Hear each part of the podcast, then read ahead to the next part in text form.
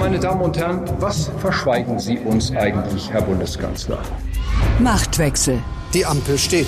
Wer regiert Deutschland? Wir erleben eine Zeitenwende. Und das bedeutet, die Welt danach ist nicht mehr dieselbe wie die Welt davor.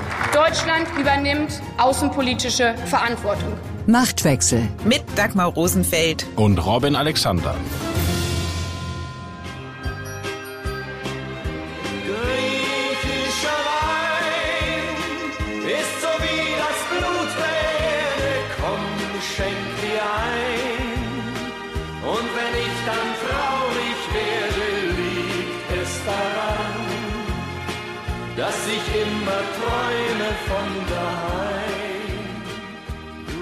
Heimweh und das Weh mit dem Daheim. Worüber Udo Jürgens schon vor 48 Jahren gesungen hat, beschäftigt die deutsche Politik bis heute. Was bedeutet Heimat? Wer soll, wer darf hier heimisch werden? Die Debatte darum hat sich längst zu einem ideologischen Knäuel aus Multikulti-Fantasien, Ressentiments und Deutschland schafft sich abächsten verknotet. Abhanden gekommen ist in all den emotionalen Wallungen der Pragmatismus, der beim Thema Migration in einem Land, das überaltert und auf Zuwanderung angewiesen ist, doch so dringend nötig wäre. Die Ampel will nun ein modernes Einwanderungsrecht. Herausgekommen ist bisher allerdings ein Vorhaben und Eckpunktepapier-Chaos, in dem alles durcheinander geht. Fachkräftegewinnung, Duldung, Asylrecht und Einbürgerung. Jedes Zuhause ist ein zufälliges, das hat Olaf Scholz gesagt. Über Zufälle und Absichten in der deutschen Migrationspolitik geht es in dieser Folge von Machtwechsel. Außerdem blicken Robin und ich nach Katar, wo die einen noch über Armbinden diskutieren, während sich die anderen energetisch binden. Und wir sprechen über die wehrpolitische Zeitenwende, der die Munition ausgeht. Ich möchte studieren, wirklich wie, es ist wirklich ein Wunsch und ein Ziel, das ich gerne schaffen möchte. Und ja, genau, also es ist wirklich sehr unangenehm zuzusehen, wie andere wirklich das Leben, das Leben genießen können und man es selber halt nicht mitgenießen kann. Ich verstehe das und ähm, dennoch muss ich jetzt auch, ähm, das ist manchmal auch hart Politik, so wenn du jetzt vor mir stehst und dann hab, bist du ja ein unheimlich sympathischer Mensch, aber du weißt auch, in den äh, palästinensischen Flüchtlingslagern im Libanon gibt es noch Tausende und Tausende. Und wenn wir jetzt sagen, ihr könnt alle kommen und ihr könnt alle aus Afrika kommen und ihr könnt alle kommen, das, das können wir nicht, auch nicht schaffen. Dieser Dialog spielte sich im Sommer 2015 ab zwischen der damaligen Kanzlerin Angela Merkel und der 14-jährigen Rehm Savil, 2010 mit ihrer Familie nach Deutschland gekommen und hier nur geduldet. An Rehm und an Merkels Reaktion auf Rehm entzündete sich eine deutschlandweite Diskussion, warum Familien wie die Savils, die sich integriert hatten, nicht bleiben sollten und zugleich viele, deren Asylantrag auch abgelehnt wurde, immer noch da blieben. Es war eine Diskussion, in der das Emotionale das Rechtliche überlagerte. Robin, sieben Jahre später, wo steht Deutschland bei seiner Migrationspolitik? Ist da immer noch so viel Emotionalität drin?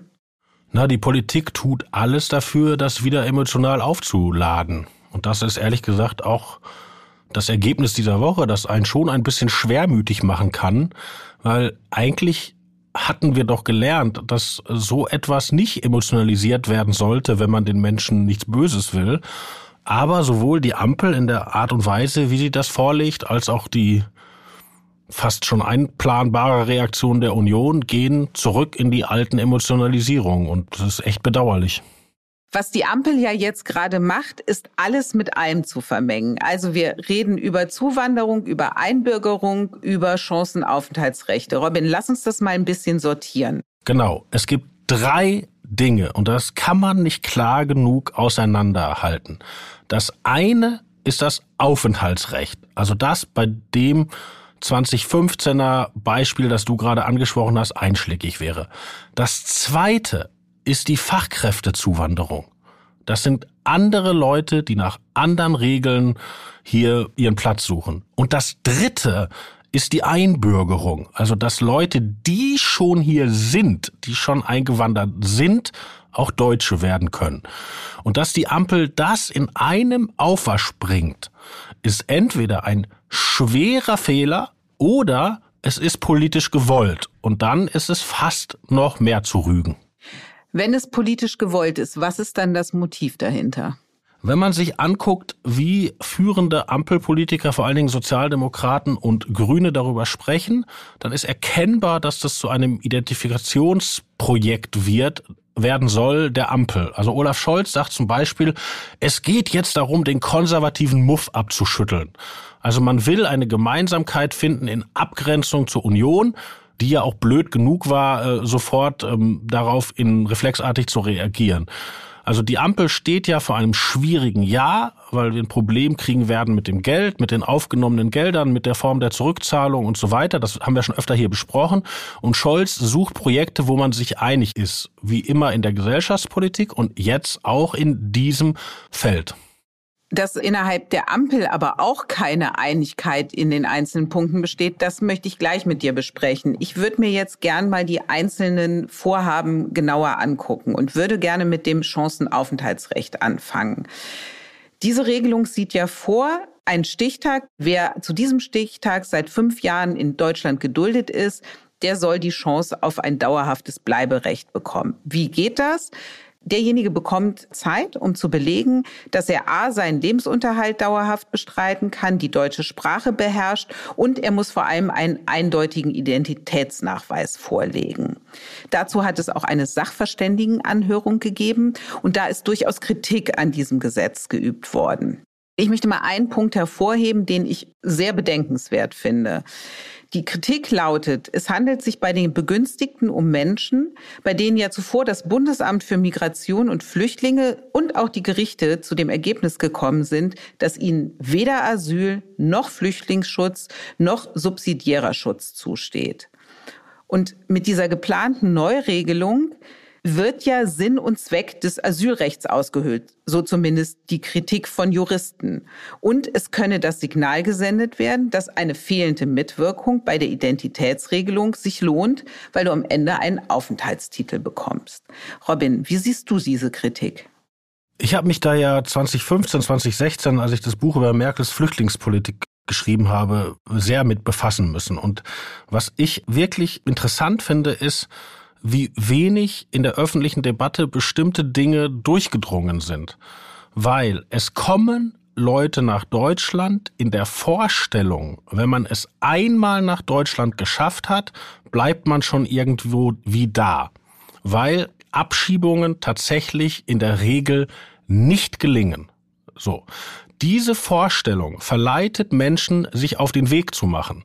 Und das ist jetzt keine konservative Parole, da kann man auch den wirklich sehr liberalen Migrationsforscher Gerald Knaus nachlesen oder sonst eigentlich wen immer, wer sich damit beschäftigt. Und jede Idee, Menschen, die hier lange hängen ohne Status und denen es natürlich nicht gut geht, diese Leute hier irgendwie besser reinzuholen, die ist ja vernünftig, aber die muss immer gekoppelt werden mit einer Idee, wie man dieses Signal vermeidet, egal, wenn du es einmal hierhin geschafft hast, dann wirst du schon bleiben. Und deshalb so etwas vorzulegen, ohne gleichzeitig zu sagen, was ist unsere Idee, denn Leute, die hier kein Asyl bekommen, zurückzubringen, auf diesen zweiten Schritt zu verzichten, ist wirklich keine moderne Politik und auch keine gute Politik. Den Punkt macht ja auch die FDP. Der FDP kommt eben bei der Neujustierung dieser Migrationspolitik der grundsätzliche Umgang mit Ausreisepflichtigen zu kurz. Und die FDP will, und das ist ja auch im Koalitionsvertrag vereinbart, einen Sonderbeauftragten, der Migrationsabkommen mit Herkunftsländern schließt. Das soll zum einen legale Wege der Migration nach Deutschland eröffnen, vor allem aber soll es auch Abschiebungen besser ermöglichen. Doch an diesem Part im Koalitionsvertrag scheint sich bei SPD und Grünen niemand erinnern zu wollen. Ja, da hast du genau recht. Also erstmal Abschiebungen haben es nicht in den Koalitionsvertrag geschafft, weil die Grünen das ihrem Stammpublikum nicht zumuten würden. Das heißt da Rückführung, aber ist natürlich genau das gleiche gemeint. Und im Koalitionsvertrag ist eine Rückführungsoffensive verhandelt worden. Die steht da drin. Und ein Sonderbevollmächtigter Migration soll eingesetzt werden. Und dafür gibt es auch einen Kandidaten, das ist der Joachim Stamp, der ehemalige liberale Integrationsminister von Armin Laschet in Nordrhein-Westfalen, der wirklich eine liberale Politik gemacht hat, die sich sehen lassen kann. Und das wird von den Grünen seit Monaten blockiert, weil man sich eben bei den Stammwählern nicht damit erwischen will, dass man Rückführungen organisiert. Das Problem ist aber, es muss immer diesen Doppelschritt geben. Mehr legale Angebote schaffen, mehr Migrationsmöglichkeiten schaffen und gleichzeitig illegale Migration zurückdrängen. Weil illegale Migration bedeutet Kriminalität, bedeutet Sterben auf dem Mittelmeer, bedeutet Leid. Und wer dieses beides seiner Klientel nicht zumuten will, und das gibt's ja von beiden Seiten. Also ich meine, die, die Linken wollen nicht sagen, wir müssen illegale Migration äh, reduzieren und die Konservativen wollen nicht sagen, wir müssen legale Migration möglich machen. Also das ist, ist äh, da lügen sich beide Seiten in die Tasche. Aber da müssen wir eigentlich eigentlich als Gesellschaft wirklich weiter sein, dass wir das so doppelt adressieren, weil ich glaube, es kann nicht anders gelingen. Die Frage ist ja, wird sich die FDP durchsetzen in der innerkoalitionären Debatte um einen solchen Sonderbeauftragten oder Sonderbeauftragte? Eigentlich muss sich die FDP nicht durchsetzen, weil das ist im Koalitionsvertrag, wie gesagt, vereinbart. Der steht da drin und die Rückführungsoffensive steht da auch drin. Also die Kämpfe sind schon gelaufen. Und das ist genau der politische Kern der Sache. Die wollten in dieser Woche die FDP über den Tisch ziehen nämlich indem sie die, das Aufenthaltsrecht und die Fachkräfteeinwanderung machen, ohne die von mir beschriebene zweite Seite. Und dann hat ja noch Frau Faeser die Einbürgerung reingerührt, die gar nicht entscheidungsreif ist. Da ist ein Referentenentwurf durchgestochen worden, um das gezielt auch noch zu vermischen. Und dass die FDP da sagt, so geht's nicht, Freunde. Also das gebietet ja schon die minimale Selbstachtung. Robin, sind wir damit eigentlich wieder in der alten 2015er Diskussion angekommen? Wenn wir Pech haben, kommen wir in die Diskussion. Und das wäre so bedauerlich, weil die Lage eine komplett andere ist. Also erstmal sind die allermeisten Flüchtlinge jetzt aus der Ukraine. Also ein, ganz eindeutig Kriegsflüchtlinge. Und das Zweite ist, dass es diese Balkanroute Mittelmeer Geschichte, die ist komplett verändert, weil die europäischen Staaten an den Außengrenzen sich anders verhalten. 2015 war doch die Zeit des Durchwinkens. Jetzt ist die Zeit der Pushbacks. Das heißt, die EU-Grenzländer tun das, wofür 2015 Viktor Orban immer kritisiert wurde. Die drängen einfach Flüchtlinge zurück, völlig gegen die Rechtslage in der EU. Und damit ist der Migrationsdruck und auch der Druck auf Deutschland viel niedriger. Und das Fatale ist, dass das ja wiederum eigentlich ein enormes menschliches Leid ist. Ich meine, da werden Leute im Mittelmeer einfach wieder zurückgefahren in die anderen Hoheitsgewässer. Und wenn wir uns jetzt darauf einigen, wir machen bei uns, wir kriegen keine vernünftigen Rückführungen hin und wir erwecken den Eindruck, wer immer es schafft, kann irgendwie bleiben, verleiten wir Menschen, sich auf diese Routen zu begeben, die aber in den letzten Jahren noch mal gefährlicher geworden sind, auch durch die europäische Politik, auch unter zumindest Duldung der Bundespolitik, unserer Politik. Und das ist wirklich ein ja, fast tragischer Zusammenhang. Die Union, die ja vor allem durch ihren Vorsitzenden Friedrich Merz dieses Chancenaufenthaltsgesetz hart kritisiert, ist gar nicht so geschlossen, wie wir da alle gedacht haben. Und man kann es ja auch als Pragmatismus ehrlicherweise sehen, zu sagen, die, die da sind, die auch nicht weggehen, weil wir sie nicht abgeschoben bekommen. Für die muss es eine Lösung geben.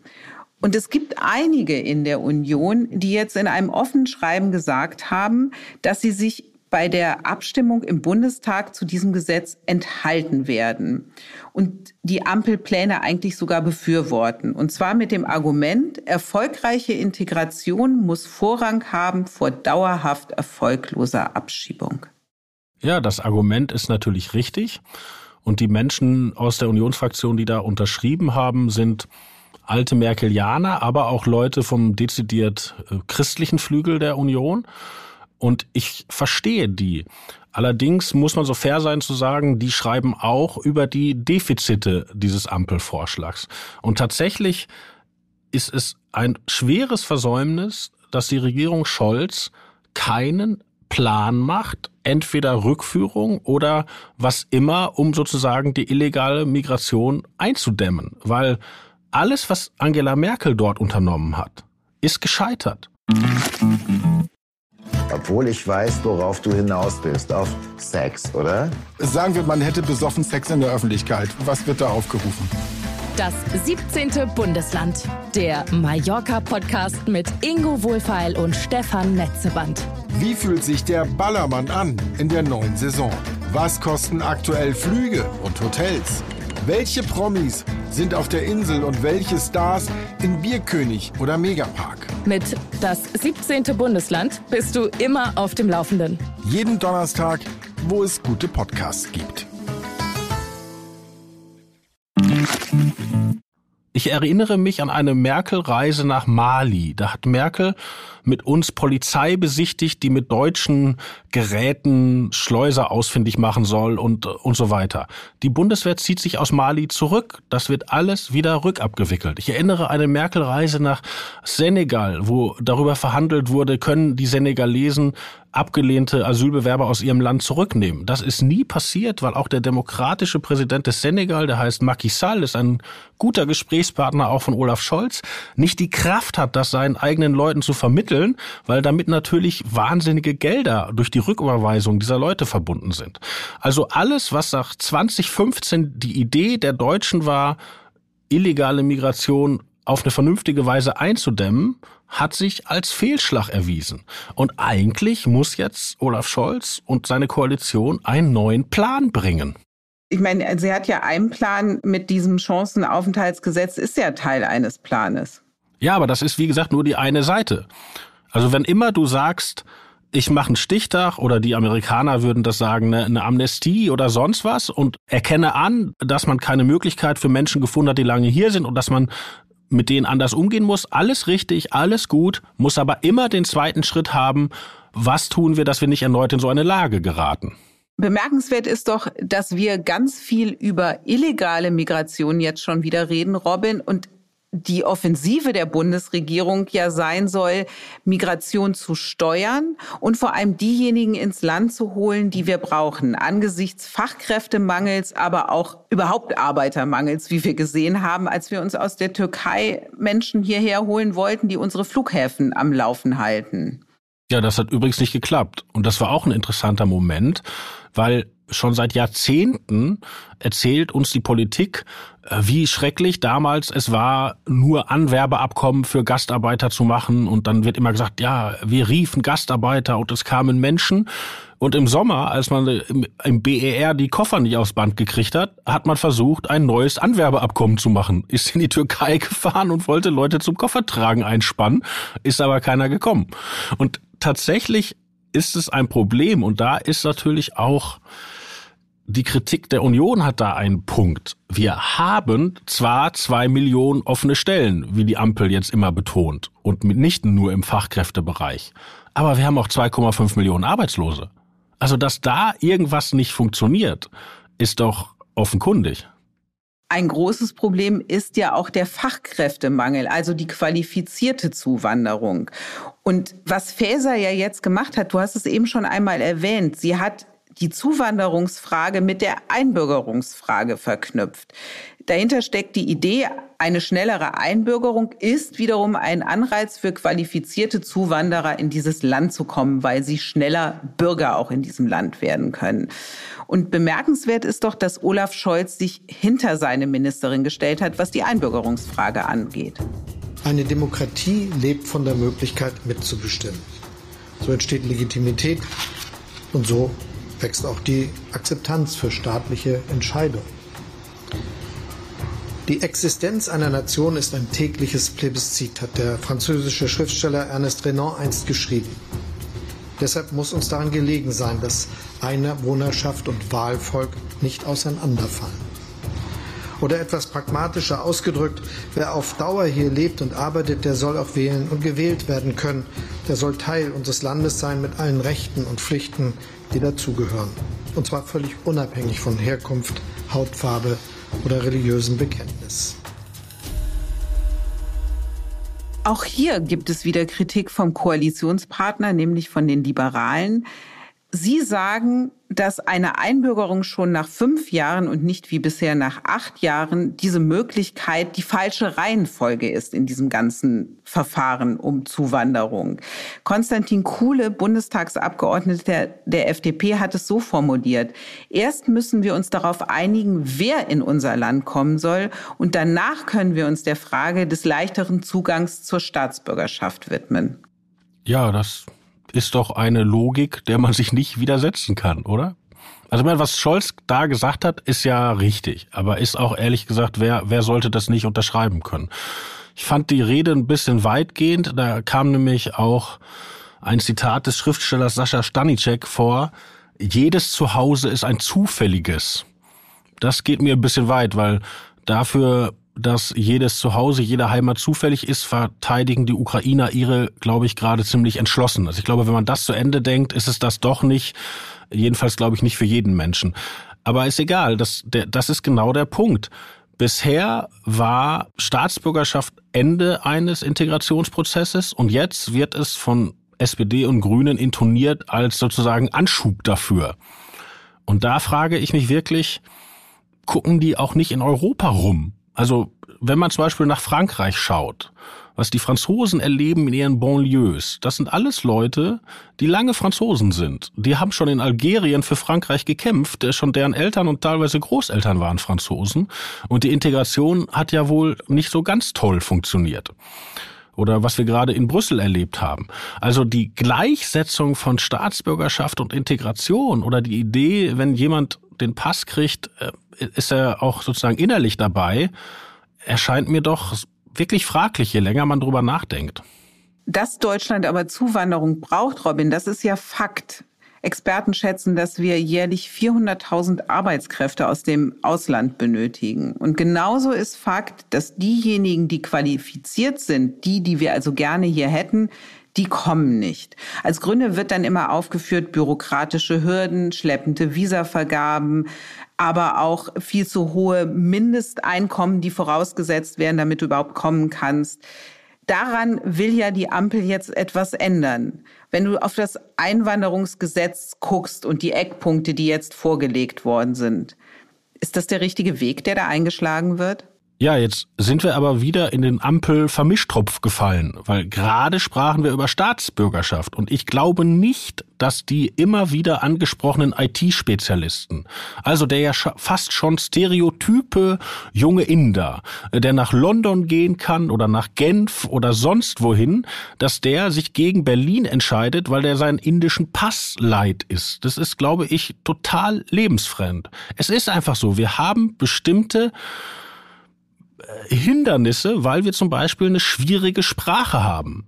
Weil wir wirklich eine blöde Bürokratie haben.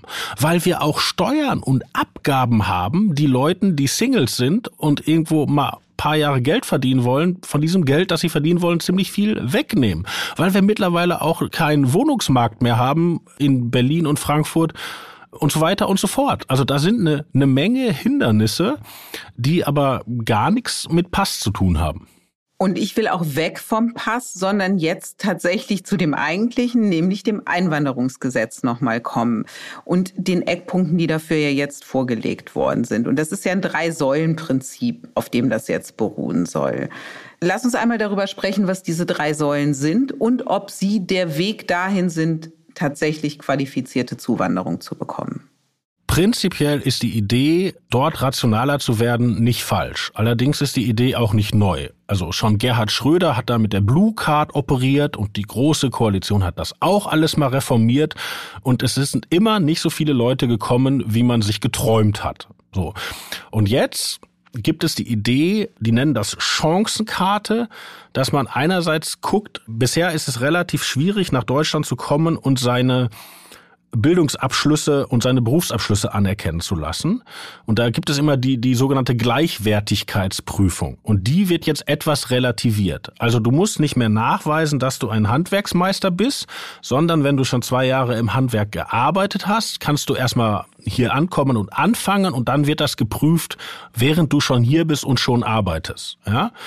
Das ist eines dieser Dinge. Ein weiteres ist, dass man keinen Arbeitsvertrag mehr vorweisen muss, wenn man reinkommt, sondern sich, wenn man eine bestimmte Qualifikation hat, auch hier auf die Suche machen kann. Und ein drittes ist, dass man die Sprache noch nicht beherrschen muss, sondern sie auch hier lernen kann. Und wenn man schon, ich glaube, sie nennen das Deutschlandbezug hat, dann ähm, hat man auch größere Möglichkeiten. Dagegen ist in seiner Gesamtheit oder auch in den Details gar nicht viel zu sagen. Die Frage ist nur wirklich, ob das das Problem löst. Das ist genau die richtige Frage, Robin, ob es das Problem lösen wird. Und du hast ja vorhin ein paar Punkte angeführt, wie zum Beispiel unsere schwierige Sprache oder unser Steuersystem. Also an der Sprache kann die Politik nichts ändern. Am Steuersystem sehr wohl, scheint aber da ja nicht die Absicht zu haben. Also was ist zu tun, ja? Da bin ich überfragt, aber ich warne vor zu großen Erwartungen, weil wir haben doch auch jetzt gar keinen abgeschotteten Arbeitsmarkt. Also jeder, der einen EU-Pass hat, kann hier einreisen und sich in Ruhe einen Job suchen. Und das sind eine Menge Leute. Und das sind auch eine Menge Leute aus Ländern, wo Ausbildungen anständig sind und der Verdienst nicht, zum Beispiel Bulgarien oder Rumänien.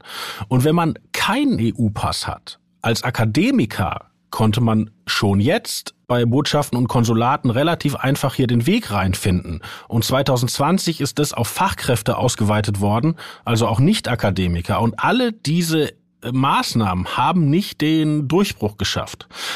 Für mich ist da immer sprechend etwas, was ich auch mit Merkel erlebte. Ich war mal mit Merkel in Beirut. Da haben wir eine Flüchtlingsschule besucht, also äh, wo libanesische und äh, syrische Kinder gleichzeitig unterrichtet werden.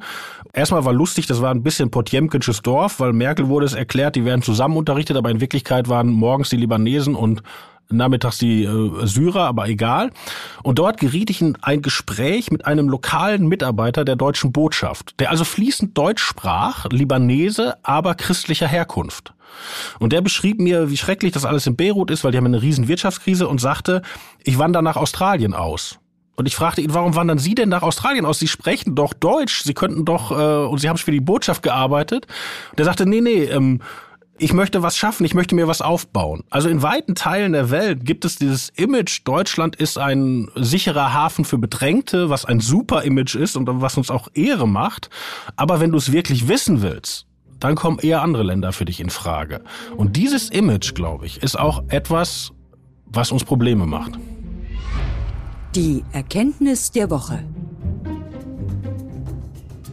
Also 15 Jahre ist super. Ja. Scheinen ja offensichtlich gute Bedingungen zu sein. Ich hätte auch gar nichts gegen 20 oder längere Verträge. Die Unternehmen müssen nur wissen, dass dann die abnehmende Seite in Deutschland irgendwann geringer wird, wenn wir die Klimaschutzziele einhalten wollen. Zwei Millionen Tonnen Flüssiggas jährlich ab 2026. Das ist der Deal mit Katar, den Robert Habeck hier so super findet. Lieber Flüssiggas aus Katar als Fracking in Deutschland. So könnte man zugespitzt die Energiepolitik der Ampel auch beschreiben. Robin, wie siehst du es? Ja, diese unendliche Katar-Story, die ist äh, wirklich, die hat immer neue Kapitel. Also das begann ja damit, Habeck fährt dahin, macht das unglückliche Foto mit dem Minister des Emir und es beginnt eine typisch deutsche Moraldebatte, darf er das, darf er das nicht. Und zwei Wochen später merken wir, ey, der hat ja gar keinen Vertrag unterschrieben was ist da eigentlich passiert? Und dann tritt ja Olaf Scholz auf, der auch nochmal hinfährt. Dann hieß es, wir können den Vertrag nicht machen, äh, weil die Kataris wollen langfristige Verträge und wir sind ja in den Übergang zur grünen Wasserstoffwirtschaft und dann brauchen wir ja dieses Flüssiggas gar nicht mehr. Und diese Woche, neben dem lustigen Zwischenkapitel der deutschen Innenministerin mit der One Love Binde in Katar, gibt's ja äh, die große Ankündigung des chinesischen Vertrages mit Katar, wo also alle denken, oh, jetzt haben die Chinesen das Gas gekauft und jetzt haben wir plötzlich auch wieder einen Vertrag. Und da kann natürlich irgendwas nicht stimmen, weil das ist ein Vertrag der katarischen Regierung mit einem amerikanischen Unternehmen, das das Gas nach Deutschland bringen will. Und entweder glauben die nicht, dass die Bundesregierung tatsächlich in 15, 20 Jahren vom Gas runter ist, naja, oder die Bundesregierung glaubt es selber nicht. Im Hinterzimmer. Im Gipfelabhalten ist die Bundesregierung schon unter Angela Merkel immer groß gewesen. Ob Bildung, Integration, Auto oder Corona, kein Thema, zu dem es nicht einen Gipfel im Kanzleramt gegeben hätte. Diese Gipfeleritis scheint sich ja auch unter der Regierung Scholz fortzusetzen. Und so hat es am Montag einen Munitionsgipfel im Kanzleramt gegeben, den man durchaus auch als Treffen des Misstrauens gegen Verteidigungsministerin Christine Lambrecht sehen kann. Weil Scholz jetzt schon zum wiederholten Male verteidigungspolitische Belange an sich gezogen hat. Robin, wem geht eher die Munition aus, Lambrecht oder der Bundeswehr? Na, aber die Frage ist ja, ob Christine Lamprecht, die ja schon sehr unglücklich in dieses Amt gestartet ist, je Munition hatte. In jeglicher Hinsicht, Robin. Dieses Treffen im Kanzleramt Anfang der Woche war ein Treffen hoher Beamter, aber es ist tatsächlich bezeichnend. Man, man kann sich das nicht schönreden. Munitionsbeschaffung, darüber muss man im Kanzleramt sprechen. Das kann nicht das Verteidigungsministerium. Sehr seltsam. Wurde dann auch noch begleitet medial durch eine Offensive des SPD-Vorsitzenden Lars Klingbeil, der die Industrie anzählte, dass sie nicht genug äh, Munition äh, einfach herstellt. Wobei man natürlich sagen muss, ohne Aufträge Munition herzustellen, halte ich auch für, für diese Unternehmen für eine, für, für eine große Forderung. Da läuft richtig was schief, weil wenn man bedenkt, Zeitenwende, Sondervermögen, also seit neun Monaten ist ja jetzt die Ansage da, wir haben Geld und äh, wir können was machen. Und wenn das jetzt noch nicht in Gang gekommen ist, das glaube ich, läuft nicht gut. Du hast es angesprochen, dieses Blame Game zwischen Politik und Industrie. Es ist ja von Kanzleramtschef Wolfgang Schmidt gesagt worden, wir hätten keine vernünftige Rüstungsindustrie. Und jetzt Zitat, das ist mehr so Manufaktur, sehr liebevoll zusammengestellt und auch zu entsprechenden Preisen. Wenn aber der Hauptkunde, die Bundeswehr, gar nichts bestellt, was sollen sie denn dann auch produzieren? Ja, das ist wirklich das Problem. Also ich meine, guck dir diesen mittlerweile ja volkstümlich bekannten Gepard an, ja, der in der Ukraine äh, angeblich so viel Gutes tut oder wahrscheinlich auch wirklich. Den hatte die Bundeswehr ja abgeschafft. Die glaubten, den brauchen sie nicht mehr. So, und wenn die Bundeswehr ein System abschafft, dann kann ich die Industrie verstehen, dass sie nicht die Munition nachfertigt. Oder dieses Iris-T, also was jetzt hilft, die russischen äh, Raketen über den ukrainischen Großstädten runterzuholen. Das hatte die Bundeswehr noch gar nicht im Betrieb. Also das ist ein deutsches System, was, was fertig ist, was es gibt. Aber wer es noch nicht hatte, war die Bundeswehr. Also da, glaube ich, kann sich die Politik null aus der Verantwortung nehmen. Du hast den anderen Punkt jetzt auch gerade nochmal angesprochen, nämlich die Lieferung an die Ukraine. Auch da beschleicht mich manchmal das Gefühl, dass das eine sehr willkommene Ausrede ist von unserer Verteidigungsministerin, zu, um zu erklären, warum es in der Bundeswehr das, was nötig ist, nicht gibt, weil man ja so viel an die Ukraine abgeben muss. Na, das kann sie eigentlich nicht sagen, weil sie ja immer andersrum argumentiert hat. Sie hat ja immer Lieferungen verweigert mit dem Argument, äh, damit entweder die eigene Verteidigungsfähigkeit zu gefährden oder die versprochene Teilhabe an, an der NATO-Verteidigung. Also das kann sie jetzt eigentlich nicht behaupten. So, aber jetzt mal Butter bei die Fische. Was ist denn jetzt rumgekommen bei diesem Munitionsgipfel? Wir wissen es nicht. Man kann nur hoffen, dass sie der Industrie Zusagen gemacht haben und dass sie sich auf die Socken machen. Aber andererseits Rüstungsindustrie ist ja auch kein karitativer Verein. Also ich wage, ohne ein Experte in dem Gebiet zu sein, die Vorhersage, äh, wenn sich mit Waffen und Munition Geld verdienen lässt, dann wird sich in Deutschland schon ein Unternehmer finden, der das kassiert. Was sich in jedem Fall finden wird, Robin, das sind wir beide und zwar nächste Woche, wenn es um die neue Folge von Machtwechsel geht. Die ist dann zu hören auf welt.de und natürlich überall, wo es Podcasts gibt. Und wie immer, Robin, hast du das letzte Wort. Auf Wiederhören.